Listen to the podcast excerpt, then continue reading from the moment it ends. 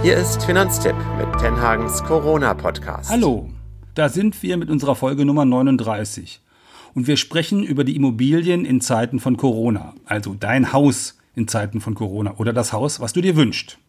Dabei geht es um die Frage, wann eine eigene Immobilie für dich überhaupt sinnvoll ist, wer sich eine solche Immobilie in unsicheren Zeiten überhaupt leisten kann, woher du eine preiswerte Immobilie bekommst, ob die eigentlich anders aussehen muss als vor einem Jahr, Stichwort Homeoffice, und schließlich, wie du die Immobilie günstig finanzierst. Das weiß ich natürlich nicht alles selbst, deshalb ist heute Dirk Eilinghoff bei mir, unser Experte für die eigenen vier Wände. Hallo Dirk. Hallo Hermann. Vor drei Jahren hast du das erste Mal unseren Ratgeber Kaufen oder Mieten geschrieben. Mhm. Was hat sich denn eigentlich seitdem verändert?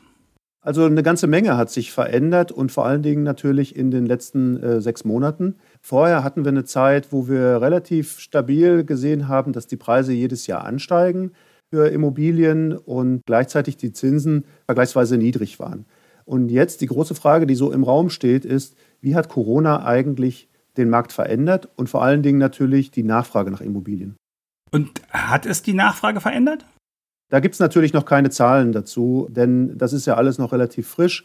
Wir haben quasi im März den Lockdown gehabt und dann mehrere Monate lang gesehen, dass das Ganze so ein bisschen zum Erliegen gekommen ist. Also man konnte ja keine Wohnungen oder Häuser besichtigen, nur im Internet. Deswegen wurde im März und dann April das, was noch so an Käufen unterwegs war, das wurde dann noch quasi eingetütet. Und dann wurde es doch deutlich ruhiger. Aber wie stark jetzt sich das ausgewirkt hat, das wissen wir im Moment noch nicht.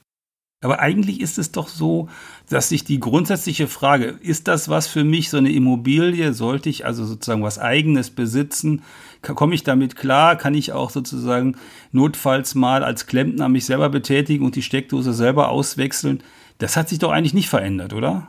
Das hat sich auf keinen Fall verändert. Es kann höchstens sein, und das ist ja immer ein wichtiger Punkt, wie sich jetzt Preise in den nächsten Monaten entwickeln werden. Ansonsten natürlich, ob das für mich die richtige Entscheidung ist, vielleicht fangen wir dort nochmal an, das hängt ja doch von einer ganzen Reihe von Punkten ab, die eigentlich jetzt erstmal mit, mit Immobilienpreisen nichts zu tun haben, sondern eher damit, was man für ein Typ ist. Also ob man sich letztendlich selber um vieles kümmern möchte und kann oder ob man lieber den Vermieter mal anruft und natürlich, wie oft man beispielsweise plant oder absehen kann, dass man beruflich doch nochmal umziehen muss. Weil wenn man häufiger umzieht, ist man natürlich mit einer Mietimmobilie oder zur Miete sehr viel flexibler, als wenn ich irgendwo fest an einem Ort bin. Mhm. Und wir haben ja in Deutschland auch sehr hohe Nebenkosten beim Kauf. Und die sind dann ja erstmal auch weg, wenn ich dann nach ein paar Jahren schon wieder umziehen muss. Und ob dann eine Vermietung dieser Immobilie immer so die beste Lösung ist und man selber dann plötzlich Vermieter wird, das ist für viele Leute auch vielleicht nicht die ideale Lösung. Das heißt also, ich äh, muss wissen, ob ich da eigentlich wohnen bleiben will und ich muss auch gucken, wie das mit dem Eigenkapital ist. Also wenn ich an meine erste Immobilie denke, also ich habe mit 31 zum ersten Mal ein Haus gekauft. Mit ganz das wenig, ist sehr früh, Hermann. Ja, das mit, we und mit ganz wenig Eigenkapital und einem schlecht bezahlten Job. Aber das Haus war preiswert. Ich habe es äh, sozusagen ähm, sehr günstig kaufen können. Hättest du mir damals dazu geraten, sowas zu tun oder würdest du mir das in Zeiten von Corona zuraten? Ja, Du, äh, als Journalist, mh, hm, vielleicht hätte ich dir zu dem Zeitpunkt nicht zugeraten, weil ja dann doch vielleicht es so ist, dass du absehbar häufiger mal den, den, Arbeitsort wechselst und vielleicht mal zu einer anderen Zeitung gehst. Das trifft wahrscheinlich auch für viele andere zu. Also am einfachsten ist es immer dann, wenn man doch schon auch in dem Alter ziemlich verlässlich hm, davon ausgeht, dass man erstmal an dem Ort bleibt, wo man, äh, wo man jetzt quasi die Immobilie kauft und dann sagt, also hier möchte ich mich erstmal niederlassen und sei es jetzt erstmal mit der, mit der ersten Wohnung. Natürlich kann man nicht immer 15 Jahre in die Zukunft schauen und, und das Leben hat ja nun ein paar Überraschungen immer bereit, aber das wäre schon eine ganz gute Voraussetzung. Wenn ich ganz offen und flexibel mit Blick auf meinen Beruf unterwegs bin, dann macht es eigentlich mehr Sinn, erstmal ein bisschen Geld anzusparen für die Immobilie und nicht dann sozusagen gleich zuzuschlagen. Hm. Also ich hatte eine, eine, einen festen Punkt. Ich wollte nicht aus Berlin weg, ähm, sozusagen. Das war ja damals Anfang, Mitte der 90er Jahre. Und ich wusste, dass Journalismus, wenn es andere Jobangebote gibt, dass das in Berlin eher mehr wird in der Zeit. Und dass es im Rest der Republik natürlich schwierig ist. Also wenn man dann irgendwie Nachrichtenchef bei einer Regionalzeitung wird und man ist da nicht mehr glücklich, dann zu einer anderen Regionalzeitung bedeutet immer womöglich vom einen Ende der Republik in, ans andere zu ziehen. Also das hatte ich nicht vor und von daher hat das auch mit dem mit Berlin das hat auch gut geklappt. Aber du hast gesagt Eigenkapital bilden. Wie viel Eigenkapital sollte man denn haben? Ja, es gibt immer die alte Zahl, die sagt, 20 Prozent des Kaufpreises sollst du mit bei der Finanzierung mitbringen. Und dann haben wir natürlich noch die Nebenkosten, also Grunderwerbsteuer, Notar und die Gerichtskosten bei so einem äh, entsprechenden Kaufen von einer Immobilie. Und die sind dann je nach Bundesland und ob da ein Makler drin ist, also nochmal fünf bis äh, teilweise äh, knapp an 15 Prozent heran. Und das äh, bedeutet dann, dass man schon, sagen wir mal, für so eine ideale Finanzierung einiges mitbringen muss. Wir können es ja mal überschlagen. Also wenn man eine Immobilie für 400.000 Euro, und das ist ja heute noch nicht mal ein besonders hoher Preis, also wenn man 400.000 Euro ausgeben möchte, dann wären das ja schon mal 20 Prozent beim Kaufpreis, also 80.000 Euro. Und dann sagen wir nochmal 10 Prozent für die Nebenkosten, das sind dann nochmal 40.000 Euro. Das wären dann insgesamt 120.000 Euro. Und das ist natürlich schon eine Stange Geld. Das liegt natürlich auch daran, dass die Immobilienpreise in den letzten Jahren so stark gestiegen sind. Und jetzt muss man natürlich gucken, die Banken wissen natürlich, dass nicht jeder und, oder nicht viele Leute so viel Eigenkapital mitbringen. Mhm. Insofern hat sich dieser Eigenkapitalanteil oder diese Forderungen der Bank dann doch ein bisschen verringert in den letzten Jahren und die geben sich auch mit 10 oder noch oder 5 Prozent Eigenkapital plus natürlich die Nebenkosten äh, inzwischen gerne mal äh, zufrieden. Naja, ich habe damals eine andere Lösung gewählt. Ich habe eine preiswerte Immobilie gesucht, also auch damals schon nicht die 400.000er Variante. Und ich hatte zwei Antworten. Erstens, die darf gebraucht sein, dann ist sie billiger. Ähm, und wenn ich mehr Geld habe, kann ich sie mir ja schöner machen. Ich muss nur erstmal drin wohnen können. Und zweitens, ich habe sie ersteigert. Es gibt Versteigerungshäuser und bei den Amtsgerichten der Republik kannst du erfahren, welche Häuser und Wohnungen zwangsversteigert werden. Das geht ganz gut. Ich habe gerade heute Morgen nochmal nachgeguckt. Das heißt dann zvg.portal, da sind die Amtsgerichte alle gelistet und dann gibt es noch das eine oder andere das heißt dann ZVG.com oder so, also so Webseiten, wo man gucken kann, wo Immobilien versteigert werden und welche. Und das reicht von der Dreizimmerwohnung in Berlin-Dahlem, 75 Quadratmeter für 600.000 Euro, bis zum Häuschen irgendwo an der Ostsee in einem kleinen Ort für einen Euro. Mhm. Startpreis. Okay, Startpreis. Aber ähm, gut, äh, Zwangsversteigerungen sind äh, sicher eine interessante Möglichkeit, aber da gibt es natürlich ein paar Dinge auch zu beachten. Hast du dich denn damals dort eingearbeitet, äh, damit du auch wusstest, wie das läuft? Ich habe mehrere Dinge gemacht. Also erstens sind wir damals zu mehreren Zwangsversteigerungen vorher gegangen, bevor wir denn zugeschlagen haben, um mal zu gucken, wie das Feeling so ist, worauf man da aufpassen muss.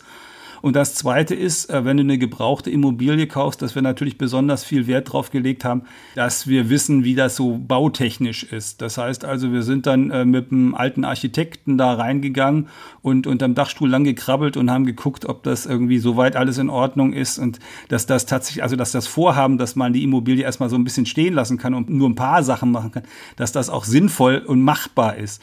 Wenn das Haus natürlich sonst zusammenfällt, dann geht das ja nicht. Also von daher, die beiden Voraussetzungen Voraussetzungen mussten wir dann schon erfüllen.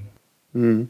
Also ich glaube, das ist ein ganz wichtiger äh, Punkt und auch ein wichtiger Tipp zu sagen, ich schaue mir das mal an, wie das überhaupt erstmal läuft. Man muss dann ja auch eine Sicherheitsleistung hinterlegen, wenn man da wirklich ernsthaft mitbieten will von 10 Prozent des Verkehrswertes. Das heißt, man geht da auch schon so ein bisschen mit Vorbereitung natürlich rein. Und der zweite Punkt mit der Besichtigung, wenn das möglich ist, ist das natürlich immer ein, Riesenvorteil. Aber das ist ja bei Immobilien in der Zwangsvollstreckung nicht immer möglich, dass man da reinkommt. Also das Gericht organisiert ja in der Regel keine Besichtigungstermine und man muss dann halt gucken, ob man vielleicht vor Ort mit dem Eigentümer dann sich einigt, dass man da rein kann. Nicht wahr? Also das ist, glaube ich, ein wichtiger Punkt, den man da berücksichtigen sollte.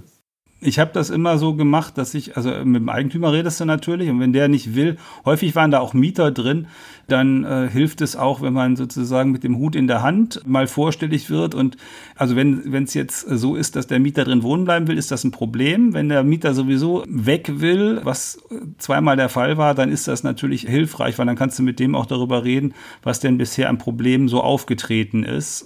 Und dann nett zu sein und charmant zu sein und mit denen darüber zu reden. Und vor allen Dingen, also, dass sie ein gutes Gefühl dabei haben, das ist auf jeden Fall hilfreich. Wenn der natürlich wohnen bleiben will, dann ist das super, wenn ich die als Geldanlage kaufen will, weil dann habe ich erstmal da an der Stelle Ruhe. Es ist nicht so super, wenn ich da selber einziehen will, weil dann versteht er das natürlich als Bedrohung und wird mir im Zweifel die Tür nicht aufmachen.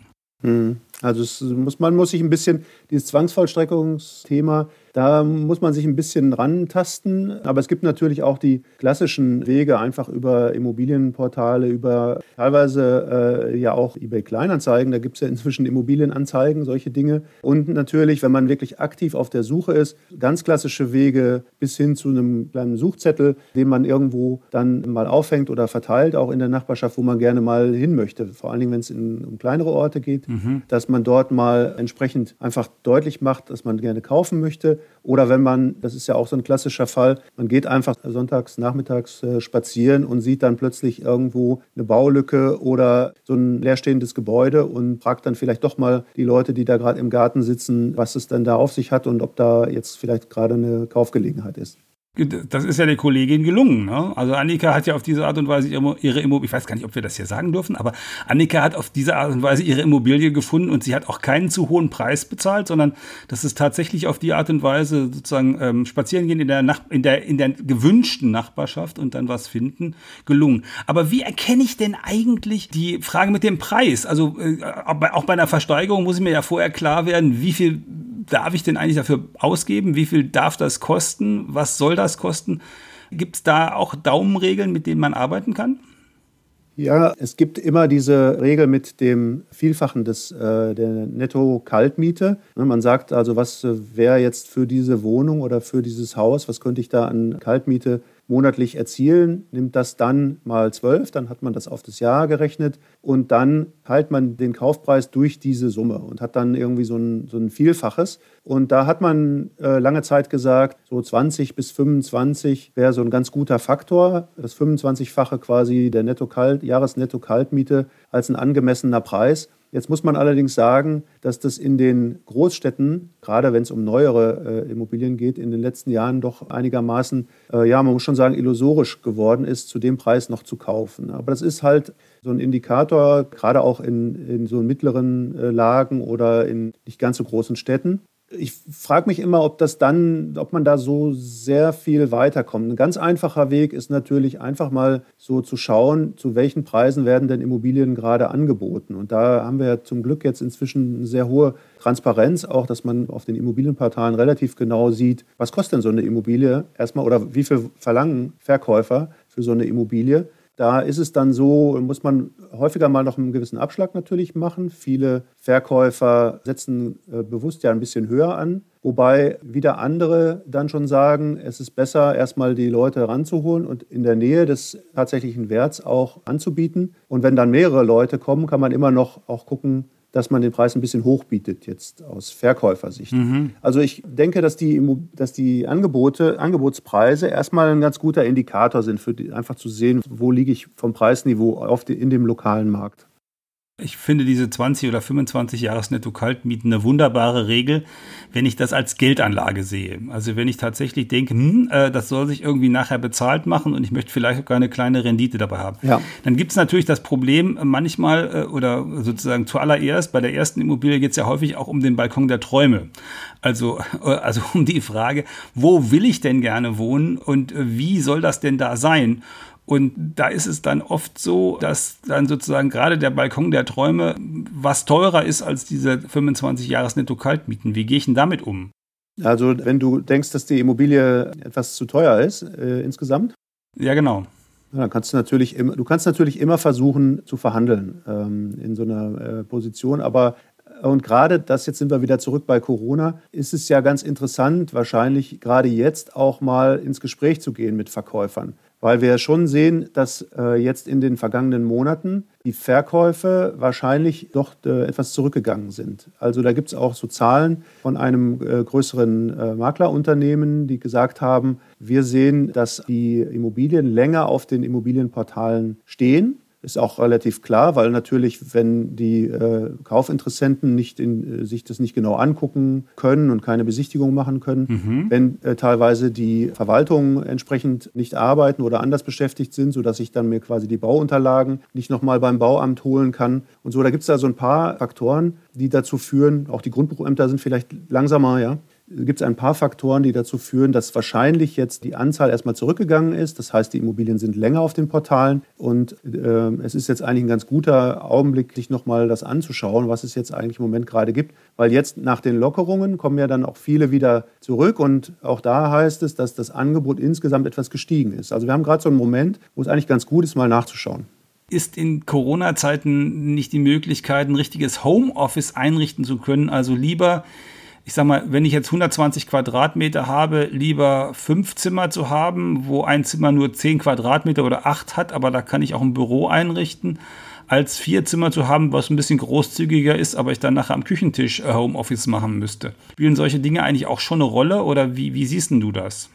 Gehen wir mal zu dem als erstes auf den Aspekt ein, hat sich jetzt, wird sich die Nachfrage nach Immobilien verändern. Und da bin ich ziemlich überzeugt, dass das so kommen wird. Weil wir haben schon gesehen jetzt, dass in sehr vielen Unternehmen das Homeoffice sehr viel normaler werden wird und dass ich vielleicht nur noch ein oder zweimal in der Woche dann äh, wirklich vor Ort im Büro sein muss. Und das heißt ja, wenn ich ein bisschen außerhalb wohne, pendeln muss. Das heißt, Immobilien, die jetzt vielleicht so bisher eher so Randlagen waren, werden, glaube ich, für viele Leute dann tendenziell erstmal interessanter, weil es einfach nicht mehr sozusagen die Pendelzeit pro Woche, die geht dann natürlich deutlich runter, wenn ich nur noch einmal die Woche überhaupt ins Büro fahren muss. Und das nehme ich dann vielleicht auch mal in Kauf.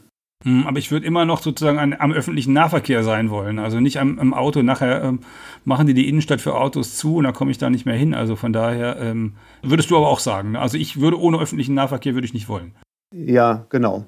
Na gut, es gibt ja alle möglichen Varianten. Es gibt ja auch die Variante inzwischen, dass du dir ein schnelles äh, E-Bike holen kannst und dann sind plötzlich 15 Kilometer auch nicht mehr so eine ganz lange Strecke. Mhm. Also da, glaube ich, verschieben sich gerade so ein bisschen die Wahrnehmung bei vielen Leuten und da kommen plötzlich Stadtbezirke in den und Randbezirke so ein bisschen in den Fokus, die vorher vielleicht nicht ganz so spannend waren. Und in diesen Randbezirken ist natürlich das Preisniveau, muss man sagen, etwas niedriger, als, als wenn ich ganz zentral unterwegs bin. Mhm. Und dann wird es vielleicht auch für viele Leute wieder möglich, darüber nachzudenken. Also das denke ich schon. Gleichzeitig das Gegenargument in gewisser Weise hast du auch ja genannt, hast gesagt, okay, eigentlich wäre es ja dann gut, wenn ich mehr Homeoffice mache, dass ich dann auch mehr Platz habe. Also brauche ich im Grunde eine, eine größere Wohnung und das kann dann schon diesen kleinen Preisvorteil vielleicht schon wieder auffressen, weil wenn ich vorher mit 100 Quadratmeter kalkuliert habe, vielleicht für, die Familie und denkt dann plötzlich, ja, vielleicht müssen es doch 120 sein, mhm. dann wird natürlich auch die Immobilie gleich wieder teurer. Also solche Überlegungen sollte man aber jetzt inzwischen einbeziehen, weil ich glaube,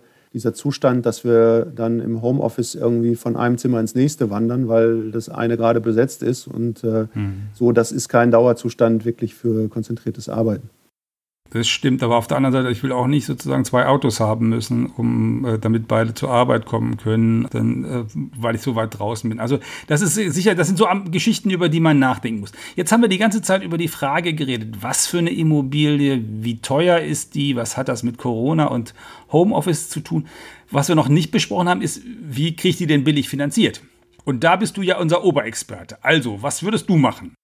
Also ich würde als erstes immer mal schauen, überhaupt, wie ist mein Budget. Und da haben wir auf der Finanztipp-Seite den Hypothekenrechner, findet man auch unter Finanztipp äh, Hypothekenrechner. Da kann ich erstmal mir genauer anschauen, was ist eigentlich so ein, so ein Kaufpreis, den ich mir anschauen kann und den ich dann auch, und das macht dieser Rechner, möglichst bis zum Einstieg in die Rente, Rentenphase, dann entsprechend finanzieren kann, wo ich dann nicht mit einer hohen Restschuld im Alter unterwegs bin, die mich dann in Probleme bringt. Ne? So, und wenn ich das, all, wenn ich das gemacht habe, dann ist natürlich die Frage, wie finde ich jetzt ein gutes Konzept für die ganze Finanzierung und eine gute Zinskondition. Also grundsätzlich ist es ja so, die Zinsen sind immer noch äh, historisch niedrig. Die waren jetzt im März, waren die ganz extrem niedrig und sind aber jetzt auch über den Sommer immer noch sehr, sehr niedrig, historisch niedrig. Und das ist schon mal eine ganz gute Voraussetzung. Ein gutes, niedriges Zinsniveau ermöglicht schon mal ganz viel. Und dann Trotzdem sollte ich natürlich immer schauen, dass ich möglichst irgendwo einen Vergleich da hineinbekomme, einen Vergleich der unterschiedlichen Anbieter. Das sind ja in dem Fall dann die Banken. Und diesen Vergleich leisten halt große Kreditvermittler, die es ja bundesweit gibt, sowas wie die Interhyp oder Dr. Klein. Die vergleichen dann halt die Konditionen von bis zu 400 Banken. Und das ist schon mal ein sehr guter, äh, eine sehr gute Voraussetzung, dass ich wirklich ganz nah an diesen Bestzins rankomme. Und dann gibt es natürlich immer noch meine Hausbank, bei der ich vielleicht mein Girokonto habe, die vielleicht auch eine Baufinanzierung macht. Gerade wenn es vor Ort ist, kennt die vielleicht auch noch meine, äh, die, den lokalen Immobilienmarkt und kann das ganz gut einschätzen, was die Bewertungen angeht. Also die sollte ich dann auch nochmal mit einbeziehen und in welcher Reihenfolge ich das jetzt mache, ob ich jetzt zunächst zu einem Kreditvermittler gehe und dann nochmal sage, guck mal, das bekomme ich über die und was bietet ihr mir an? Oder ob ich zuerst zur Hausbank gehe, dann nochmal zum Kreditvermittler und dann vielleicht gegebenenfalls nochmal zurück und sage, hier, ihr seid aber ein bisschen über den Marktkonditionen gerade. Das kann ich mir dann aussuchen. Das ist so ein bisschen Geschmackssache und wie nah ich da jeweils dran bin. Mhm. Äh, wie viel tilgen würdest du? Also, weil, weil ich meine, natürlich, du hast ja recht, wenn ich jetzt weniger als 1% Zinsen bezahlen muss, dann kann ich ganz, ganz viel an Schulden aufnehmen. Aber wie, wie, viel würdest du denn tilgen? Also, was macht denn Sinn? Du hast gesagt, bis 65 fertig sein oder bis 67 fertig sein ist sinnvoll. Ist das der Maßstab, der die Tilgungsrate vorgibt oder gibt es auch noch andere Maßstäbe? Ja, die Banken verlangen inzwischen in der Regel eine Tilgung von, so eine anfängliche Jahrestilgung von 3 Prozent. Früher waren das 2 Prozent und davor sogar manchmal noch 1 Prozent. Da war das Zinsniveau aber auch entsprechend anders. Also 3 Prozent würde ich schon sagen, ist so ein, äh, so ein unterer Wert. Auch wenn einem manchmal der Projektentwickler oder der Immobilienverkäufer das ein bisschen anders rechnet. Also, weil mit weniger als 3 Prozent werden die Laufzeiten für diese Kredite sehr, sehr lang. Dann bin ich dann schnell bei 40 Jahren Laufzeit. Mhm. Und so lange möchte ich eigentlich meinen äh, mein Baukredit nicht mitschleppen, sondern ich möchte irgendwie absehbar fertig werden. Also wenn ich das jetzt mal überschlage, wir hatten ja eben die 400.000 Euro Immobilie. Ne? 100.000 hätte ich als Eigenkapital für alles da drumherum, dann habe ich 300.000 Kredit.